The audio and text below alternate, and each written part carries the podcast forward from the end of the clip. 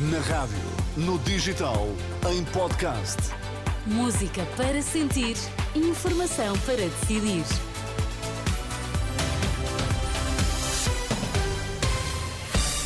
Vamos às notícias. Em destaque a esta hora. Boa tarde. É preciso apostar na eliminação rápida e controlada dos combustíveis fósseis. O alerta de um grupo de peritos deixado esta manhã na COP28, no Dubai.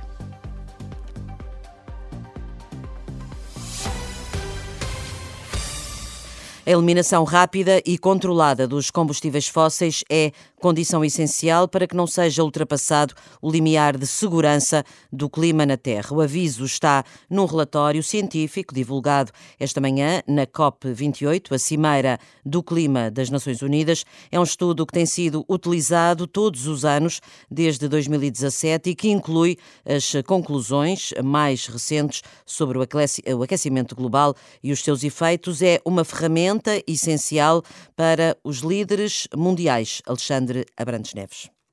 O documento apresentado hoje alerta para a quase inevitabilidade de se ultrapassar o aquecimento global limitado a 1,5 graus Celsius, acima dos valores médios da temperatura da era pré-industrial. O relatório destaca também outros impactos importantes que se agravaram nos últimos anos, por exemplo, a perda acelerada de glaciares de montanha e a crescente imobilidade humana em áreas com elevados riscos climáticos. Para travar o aquecimento global, os cientistas pedem aos países para eliminar rapidamente os combustíveis fósseis e dizem que são necessárias soluções baseadas na natureza para remover o dióxido de carbono da atmosfera atmosfera. Mas os cientistas deixam ainda um aviso. Estes métodos também podem falhar com os danos provocados pelas alterações climáticas nas florestas. Dados do relatório 10 novas perspectivas científicas, elaborado por um painel global de cientistas com o apoio da Future Earth, a Liga da Terra e o Programa Mundial de Investigação Climática. Esta manhã, no Vaticano, o Papa Francisco voltou a apelar aos líderes mundiais para agirem rapidamente no sentido de uma conversão ecológica global. Anche se a COP. Mesmo à distância, sigo com grande atenção os trabalhos da COP28 no Dubai. Renovo o meu apelo para que as mudanças climáticas sejam enfrentadas como mudanças políticas concretas. Saiamos das restrições do particularismo e do nacionalismo, padrões do passado, e abracemos uma visão comum, comprometendo-nos todos, agora sem adiamentos, para uma necessária conversão ecológica global per una necessaria conversione ecologica globale. O apelo do Papa no Dubai, em representação de Portugal na COP, está este domingo a secretária de Estado da Energia, entrevistada esta manhã pela Renascença, Ana Fontoura Gouveia, concorda que é vital que a cimeira tenha resultados concretos, sobretudo que os líderes mundiais se comprometam a alcançar as metas definidas. Eu acho que é crítico que esta COP, na verdade, se traduza em resultados concretos. Uh, sabemos que o Acordo de Paris de 2015 está a produzir resultados. Sem Acordo de Paris, a temperatura do planeta iria aumentar 4 graus.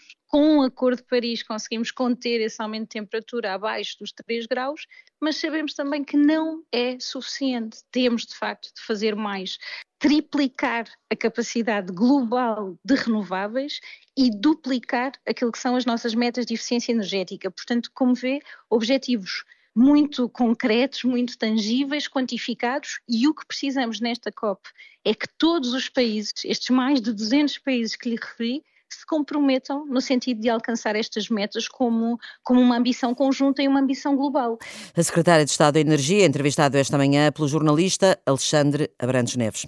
O secretário-geral do PCP garantiu esta manhã que não faz qualquer sentido falar de novo, num acordo com o Partido Socialista, de visita a uma feira em Olhão. Paulo Raimundo preferiu apontar as opções do governo que para os comunistas são erradas, quanto à geringonça. Olha, isso é daquelas coisas que nem sequer se coloca neste momento. O Partido Socialista teve dois anos para exprimir quais são as suas opções.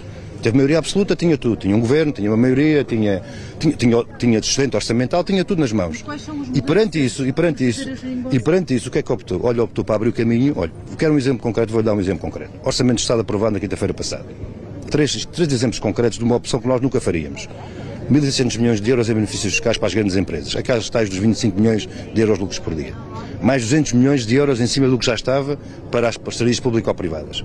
8 mil milhões de euros dos bolsos de cada um de nós, meus, dos seus, todos, para transferir do Orçamento de Estado, do, do Serviço Nacional de Saúde, para o setor privado de negócio. Ora, isto não pode ser, isto é um escândalo. Nós todos aqui apertados e as opções do Governo são essas.